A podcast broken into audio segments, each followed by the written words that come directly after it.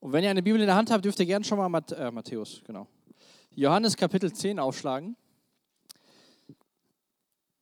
Vor zwei Wochen haben wir uns einen größeren Abschnitt, aber eine Geschichte aus Johannes Kapitel 9 angeschaut. Und da ging es darum, dass ein blind gewordener Mann, äh, ein blind geborener Mann, wieder sehen konnte und die Pharisäer sich enorm Zeit genommen haben, diesen Mann zu verhören, weil sie wissen wollten, wer es war und wie es dazu kam. Und in diesem Verhör wurde ja zwischenzeitlich sogar diesem ähm, geheilten Mann unterstellt, du warst gar nie blind. Dann haben sie die Eltern gerufen und haben gefragt, ist es euer Sohn, ist er blind geboren? Die Eltern sagen ja. Haben den Sohn so ein bisschen im Regen stehen lassen und dann war da dieser Mann, der sein Leben lang blind war, in Unterhaltung mit diesen Pharisäern und hat eigentlich nur das erzählt, was er erlebt hat. Und die Folge war, dass die Pharisäer ihn aus der Synagoge rausgeschmissen haben. Und ich hatte da vor zwei Wochen, hieß die Predigt, es gibt kein Heilmittel für geistlichen Stolz. Und die Pharisäer, die waren so ja, blind für das, wer Jesus ist und was er getan hat, obwohl sie eigentlich sehende Augen hatten. Und ähm, dann ist ja dieser Mann rausgeflogen aus der Synagoge. Jesus trifft den Mann und redet mit dem Mann, nimmt ihn auf. Jesus empfängt ihn als Nachfolger. Und dann ähm, ist es ja so, dass Jesus noch was sagt in Johannes 9, äh, Verse 40 bis 41. Und dann lesen wir da in Johannes 9, die letzten beiden Verse aus dem neunten Kapitel. Das hörten einige Pharisäer, die bei Jesus waren. Sind wir etwa auch blind? fragten sie. Jesus gab ihnen zur Antwort, wenn ihr blind wärt, hättet ihr keine Schuld, doch ihr sagt, wir können sehen, damit bleibt eure Schuld bestehen. Und den Text, den wir uns heute anschauen, ist quasi direkt anschließend an diese Verse. Also Jesus geht nirgendwo anders hin, Jesus hat kein anderes Publikum, sondern Jesus bleibt dort stehen und in dem Kontext, wo Pharisäer zuhören, er mit dem Mann am Reden ist, sagt er diese Worte aus Johannes Kapitel 10. Und diese Pharisäer, die kannten sich ja sehr gut aus im Alten Testament. Und es gibt dazu keine Folie, aber ich will uns mal Verse vorlesen aus dem Propheten Hesekiel. Wenn ihr möchtet, könnt ihr es aufschlagen, Hesekiel Kapitel 34. Da bekommen wir nämlich einen Einblick davon, was quasi diese Pharisäer wussten als Vorbereitung für unseren Text heute Abend. Hesekiel war ein Prophet, der hat von Gott Sachen gesagt bekommen, die Hesekiel dann dem Volk überbringen sollte. Und in Kapitel 34, in den Versen 2 bis 4 und dann noch den Vers 11, lese ich uns mal vor, was Hesekiel sagen soll. Hesekiel 34, Verse 2 bis 4. Menschensohn, Weissage über die Hirten Israels. Weissage und sprich zu ihnen, den Hirten. So spricht der Herr. Herr, wehe den Hirten Israels, die sich selbst weiden. Sollen die Hirten nicht die Herde weiden? Die Milch genießt ihr, mit der Wolle kleidet ihr euch, das fette Vieh schlachtet ihr, die Herde weidet ihr nicht. Die Schwachen habt ihr nicht gestärkt und das Kranke nicht gehalten, das Gebrochene nicht verbunden und das Versprengte nicht zurückgebracht und das Verlorene nicht gesucht, sondern mit Härte habt ihr über sie geherrscht und mit Gewalt. Denn so spricht der Herr, siehe, ich bin es und ich will meinen Schafen, nach meinen Schafen fragen und mich ihrer annehmen. Also in diesem Propheten bekommt der Hesekiel eine Botschaft für die Hirten, für die Anführer oder auch Könige Israels Worte, die ja ziemlich hart sind. Also er verurteilt ja die Hirten Israels in diesen Versen. Wehe den Hirten Israels, sollten sie sich nicht um die Herde kümmern. Sie genießen die Milch, die Wolle, das, was von den Schafen kommt, aber sie kümmern sich nicht um die Herde, nicht um die Schwachen, nicht um das Gebrochene, nicht um das, was weggelaufen ist. Und diese Pharisäer wussten, dass das im Alten Testament geschrieben worden ist von einem Propheten. Sie kannten das Wort Gottes. Und dann sagt Jesus jetzt, in dem Kontext, nachdem die Pharisäer den blindgeborenen Mann, den gehaltenen Mann rausgeschmissen haben und empört sind, so sind wir etwa die Blinden, da sagt Jesus, Johannes 10, Vers 1, ich sage euch, wer nicht durch die Tür in den Schafstall hineingeht, sondern auf einem anderen Weg eindringt, der ist ein Dieb und ein Räuber. Der Hirte geht durch die Tür zu den Schafen. Ihm macht der Wächter auf und auf seine Stimme hören die Schafe. Er ruft sie, er ruft die Schafe, die ihm gehören, einzeln beim Namen und führt sie hinaus. Wenn er dann alle Schafe, die ihm gehören, hinausgelassen hat, geht er vor ihnen her und sie folgen ihm, weil sie seine Stimme kennen. Einem Fremden werden sie nicht folgen, sie laufen vor ihm davon, weil sie seine Stimme nicht kennen. Die Zuhörer Jesu verstanden nicht, was er ihnen mit diesem Vergleich sagen wollte.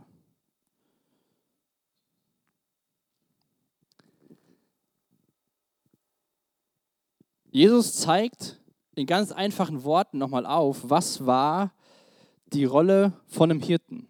Was war die Aufgabe von jemandem, der sich um seine Schafsherde kümmert? Und ich habe mal ein Bild mitgebracht, wie damals so eine, ähm, wie soll man sagen, so ein Schafsfeld aussah. Und zwar wurden die Schafe abends in solch eine äh, Gehege gebracht, was rund ringsherum mit so Steinen aufgebaut war und es gab einen Eingang. Und an diesem Eingang saß der Wächter für die Schafsherde und hat aufgepasst, dass nur der Hirte, der zu den Schafen gehört, dem die Schafe sind, rein darf.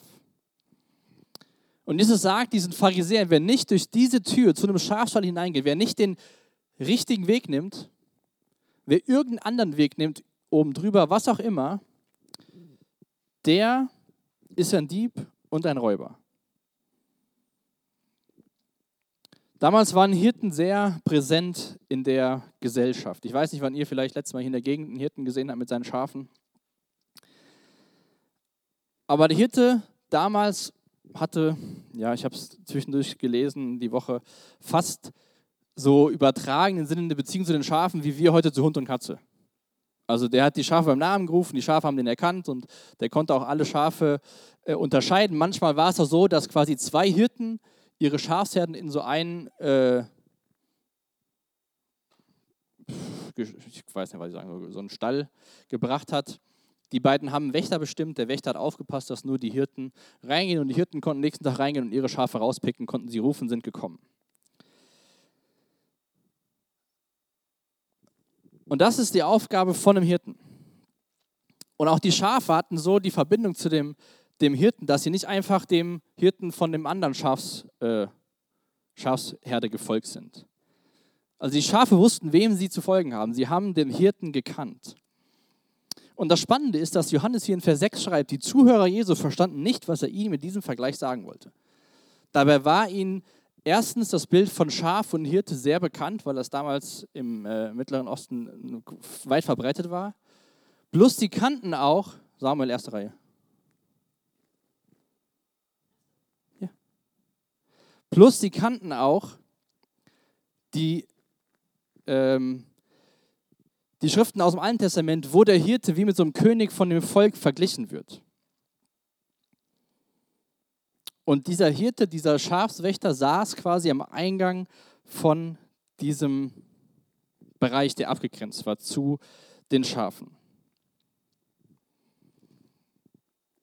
Und ich finde das total spannend, weil durch das Bild, was wir jetzt gleich weiter lesen, macht Jesus eigentlich den Pharisäern deutlich, die das Wort Gottes aus dem Alten Testament kannten, durch dieses Beispiel von Hirte und Schafe erhebt er den Anspruch, der wahre König Israels zu sein.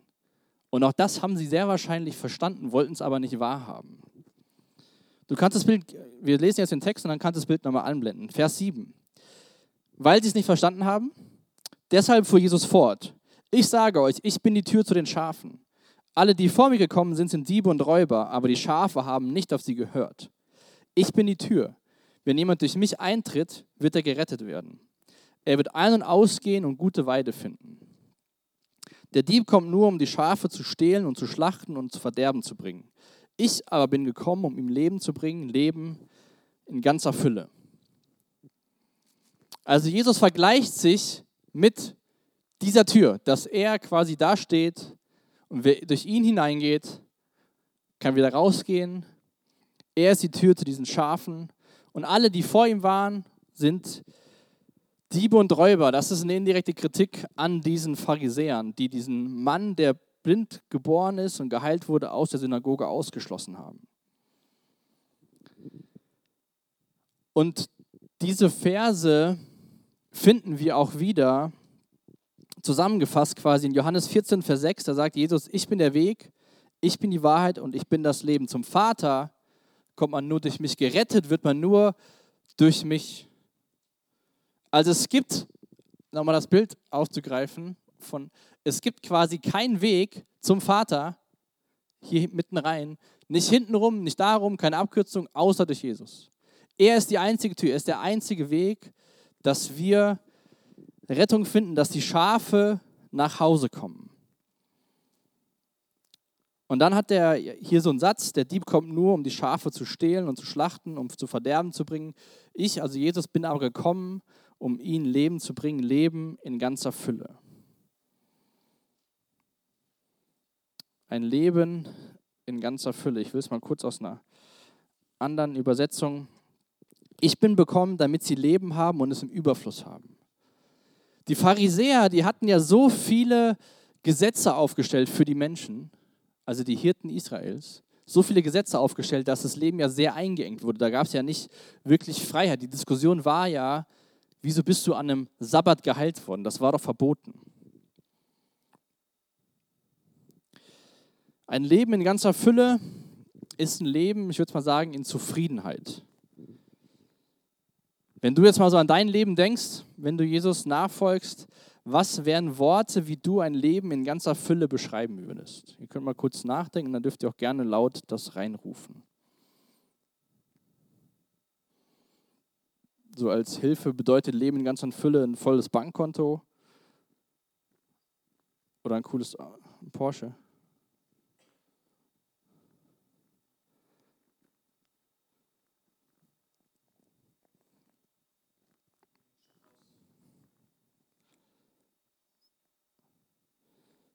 Stellt euch mal diese Schafe vor, die einen exzellenten Hirten haben, der sich um sie kümmert, wo die Schafe rein und raus gehen können, dass sie gute Weide finden.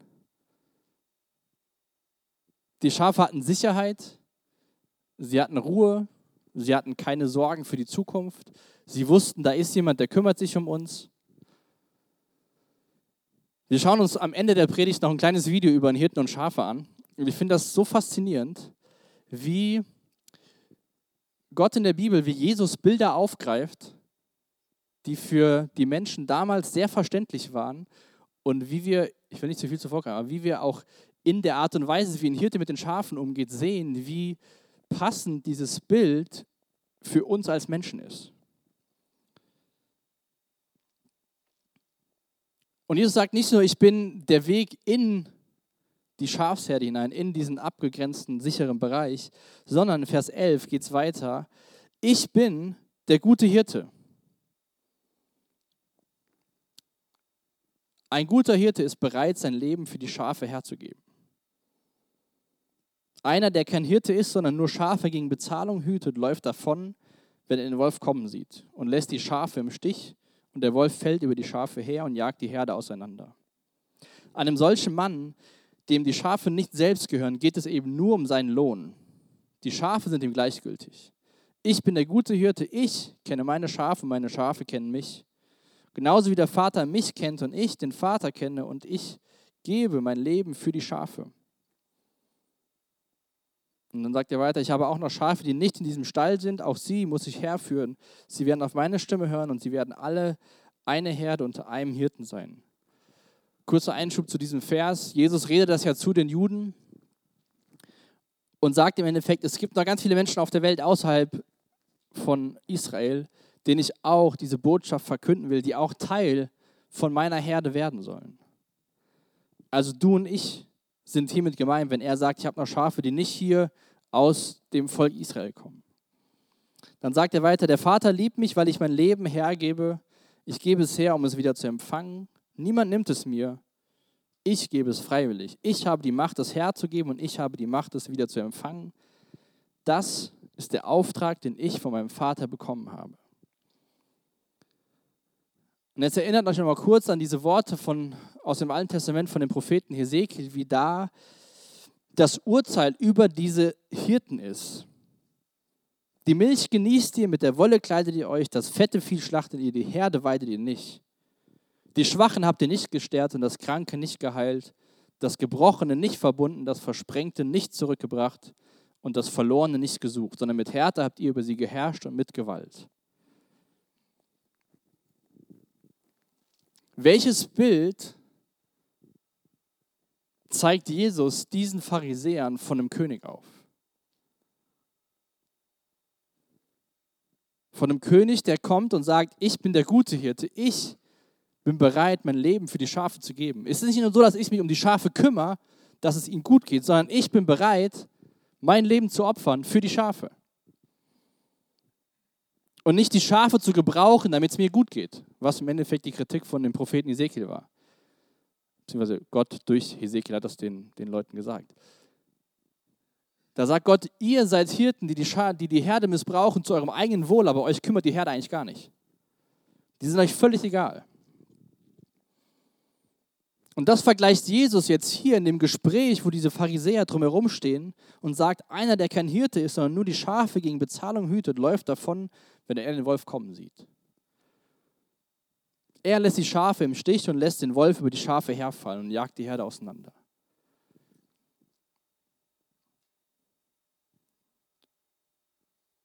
Jesus sagt, ich bin nicht so wie, oder sagt auch zu dem Mann, der geheilt worden ist, ich bin nicht so die dich rausschmeißen aus der Synagoge, weil was nicht gegen ihre Regeln geht. Ich bin gekommen, um dir, geheilter Mann, Leben in ganzer Fülle zu geben. Ich bin gekommen, um mein Leben für die Schafe zu geben. Mir sind die Schafe, mir sind die Menschen nicht gleichgültig.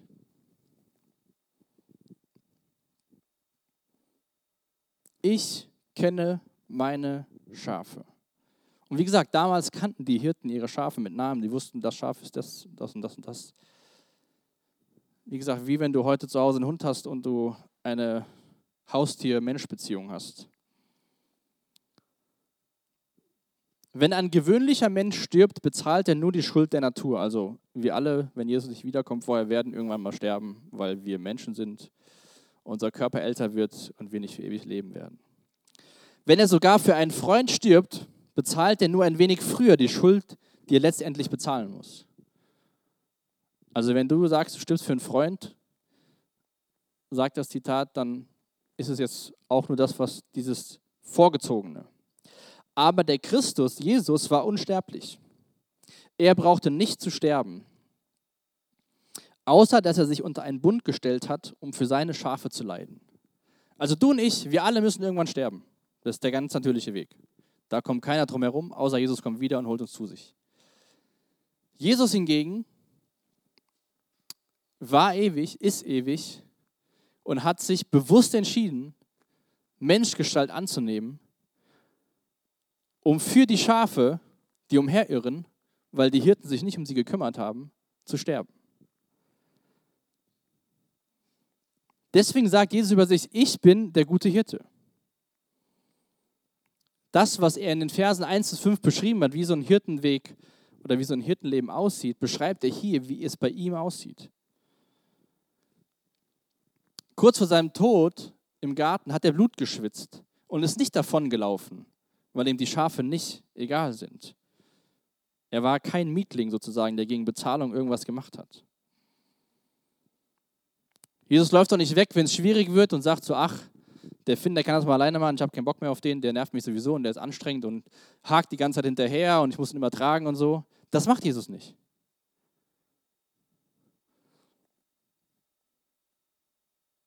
Jesus stellt sich gewissermaßen an den Eingang und schützt uns. Und ich finde auch einen spannenden Gedanken so, Vielleicht habt ihr schon mal was vom Märtyrertod gehört, gehört, so Leute, die für ihren Glauben gestorben sind. Und Jesus sagt ja hier über seinen eigenen Tod in Vers 17, der Vater liebt mich, weil ich mein Leben hergebe. Ich gebe es, um es wieder zu empfangen. Niemand nimmt es mir, ich gebe es freiwillig her. Dieser Entschluss, der gute Hirte zu sein, sein Leben für die Schafe lässt, war ein freiwilliger Entschluss Jesu und nicht ein Komplott der Menschen, die einen Weg gefunden haben, endlich Jesus loszuwerden. Kein Mensch, sagt er hier, kann mir mein Leben nehmen, außer wenn ich es nicht freiwillig hergebe. Der Tod Jesu war kein Zufall oder eine Situation von komischen Begegnungen, dass sie auf einmal dann war Jesus auf einmal irgendwie da und er konnte nichts dafür, sondern der Tod Jesu war aufgrund von dem Gehorsam gegenüber Gottes Willen. Und auch hier, das geht dann weiter, könnte man auch an Ostern drüber reden. Ich habe es die Macht herzugeben und ich habe die Macht, es wieder zu empfangen. Also Jesus sagt schon hier den Leuten, wenn ich wieder aufer, ich werde wieder auferstehen, weil ich habe die Macht dazu. Es war nicht so, dass Jesus irgendwann tot war und Gott dachte so, hm, also wenn jetzt mein Sohn gestorben ist und der den Tod besiegen sollte, damit die Menschen ewig leben, dann muss ich den mal wohl wieder vom Leben auferwecken. Nein, das war von vornherein der Plan, zu sterben und wieder aufzuerstehen. Ich bin der gute Hirte. Ein guter Hirte ist bereit, sein Leben für die Schafe herzugeben. Gut oder edle Hirte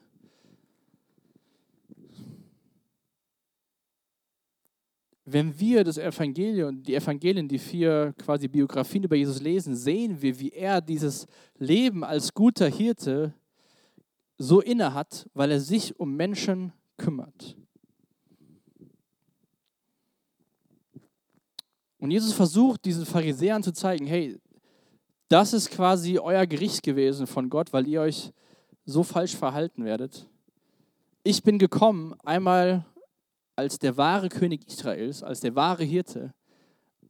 Aber ich bin ganz anders als die Hirten, die er kennt. Zum Beispiel sagte das zu diesem Mann. Ich bin nicht so wie das, was du kennst, sondern ich bin ganz anders. Ich bin der gute Hirte. Und dann sagen sie, Vers 19, die Reaktion auf dieses Bild von Jesus über sich selbst, wie er ein Hirte ist, der sein Leben opfert. Wegen dieser Worte, Vers 19, kam es erneut zu einer Spaltung unter den Juden. Stellt euch das mal vor, da beschreibt sich jemand als den guten Hirten, der sein Leben gibt. Und die Reaktion ist Spaltung unter den Juden. Viele von ihnen sagten, er ist von einem Dämon besessen, er ist verrückt, warum hört ihr überhaupt noch auf ihn? Andere aber meinten, so redet kein Besessener, kann etwa ein Dämon blinde sehend machen. Ein Mensch, der die Bibel kommentiert hat, hat geschrieben, entweder war Jesus ein größenwahnsinniger Verrückter oder er war Gottes Sohn.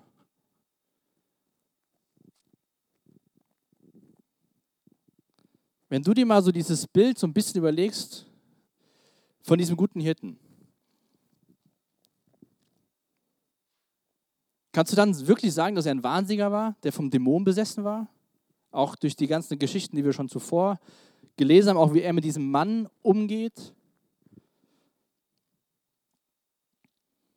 Und hier wird auch wieder deutlich, dass sich an Jesus die Gesellschaft, die Menschheit scheidet.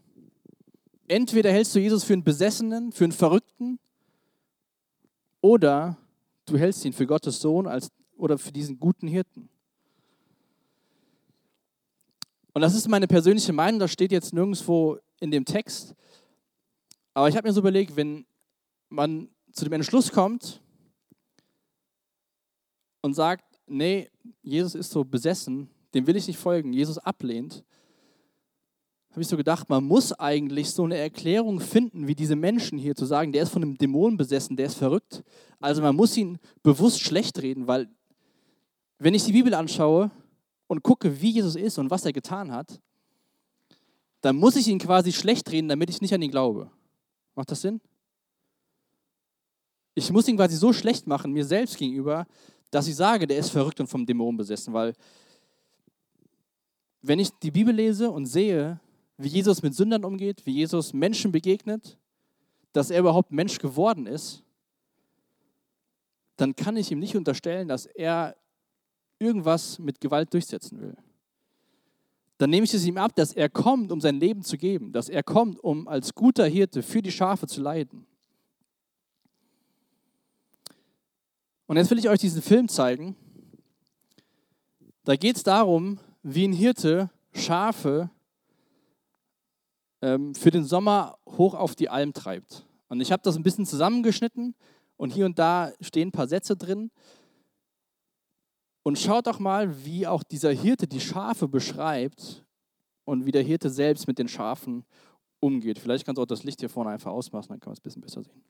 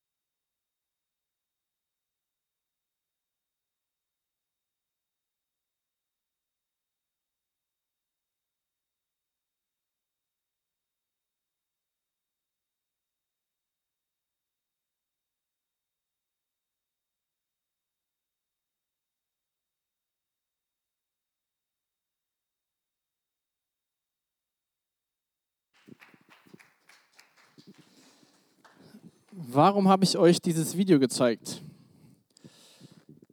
Weil ich glaube, man hat sehr gut gesehen, was auch dieser Hirte, dieser Schäfer auf sich genommen hat, die Schafe an einen saftigen Ort zu bringen. Der Weg für die Schafe, der war nicht so einfach. Ja? Viele Meter. Und er hat mal wieder versucht, sie ähm, dazu zu motivieren. Was hat Jesus gesagt, als er die ersten Jünger gemacht hat? Komm. Was macht der Hirte? Der geht voraus, versucht die Schafe zu motivieren. Und dann sind sie oben angekommen und ein Schaf ist nicht da. Und dann, wenn ich das mal gerechnet habe, war der, hat das fast doppelt so lange gedauert, das Schaf hochzutragen. 35 Kilo, eineinhalb Stunden den Berg hoch. Was ich aber ganz spannend fand, da kommst du und ich jetzt ins Spiel. Am Anfang, als er versucht hat, die Schafe in den LKW zu bringen, hat er gesagt, dass die Schafe nicht gerne in Dunkelheit laufen, sondern nur ins Licht. Und wenn die Hirten abends ihre Schafe reinbringen, müssen sie den Stall beleuchten, weil die Schafe sonst nicht in den dunklen Stall gehen. Diese Szene hier in Johannes Kapitel 10, wenn ihr in Kapitel 8 schaut, da gab es ein Fest mit ganz vielen Lichtern in, in Jerusalem, wo Jesus auch sagt, ich bin das Licht der Welt. Jesus ist weiter in diesem Kontext und gebraucht auch da wieder dieses Bild der Schafe, die nicht gerne in die Dunkelheit gehen, die nicht gerne Hirten folgen, die sie ins Verderben bringen. Fand ich total spannend, wie Gott es in seiner Schöpfung in diese Schafe so hineingelegt hat und Jesus dieses Bild aufgreift für uns, als die ihm nachfolgen. Und auch dieses schwarze Schaf, was da lag, wo er dann sagte, ich habe das ein paar Mal zurückgespult, wo er sagte, das ist nicht tot, das ist eine Schockstarre. Warum ist es eine Schockstarre? Weil es die Herde verloren hat. Du kannst Jesus nicht alleine nachfolgen. Wahrscheinlich merkst du nicht, dass du in Schockstarre gerätst, wenn du irgendwo umherirrst. Aber ich glaube, das zeigt ganz gut, was es mit uns macht, wenn wir nicht geistliche Gemeinschaft suchen mit anderen Menschen, mit anderen Schafen, die dem Hirten folgen. Der hat nichts gemacht, außer das Schaf hochgetragen, die Herde kam und das Schaf ist rumgelaufen, ob nie was war. Und dann sagte der am Ende, dass er sich nichts Besseres aussuchen könnte, als Schäfer zu sein.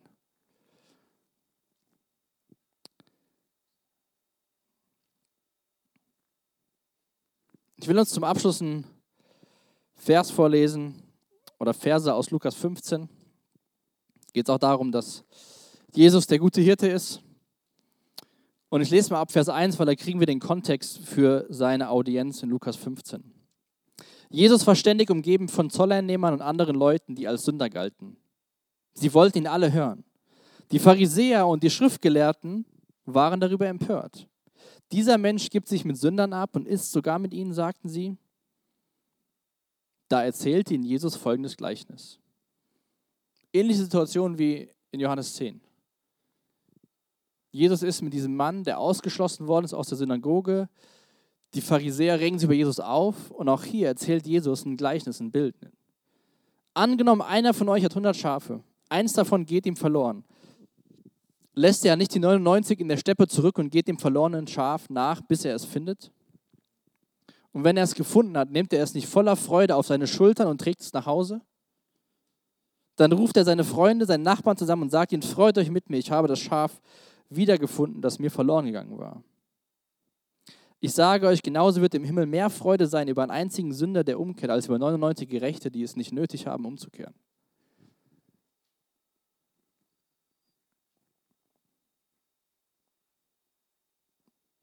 Der Hirte hat sein Schaf auf dem Buckel in der Hitze da hochgetragen, weil er wusste, wenn ich es dahin bringe, geht es ihm gut.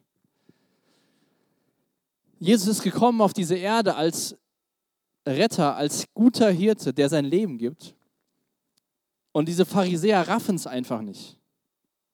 Sie sind so in ihrem religiösen Muster drin, dass sie keine Augen dafür haben, was Jesus ihnen durch diese Bilder, durch diese Gleichnisse zeigt.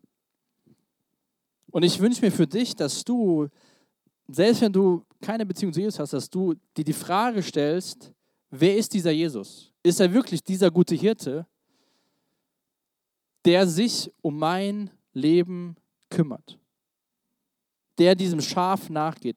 Wenn er es gefunden hat, nimmt er es nicht voller Freude auf seine Schultern und trägt es nach Hause. Denkt mal an diese Szene da, wo er auf diesen Berg da hochgeht.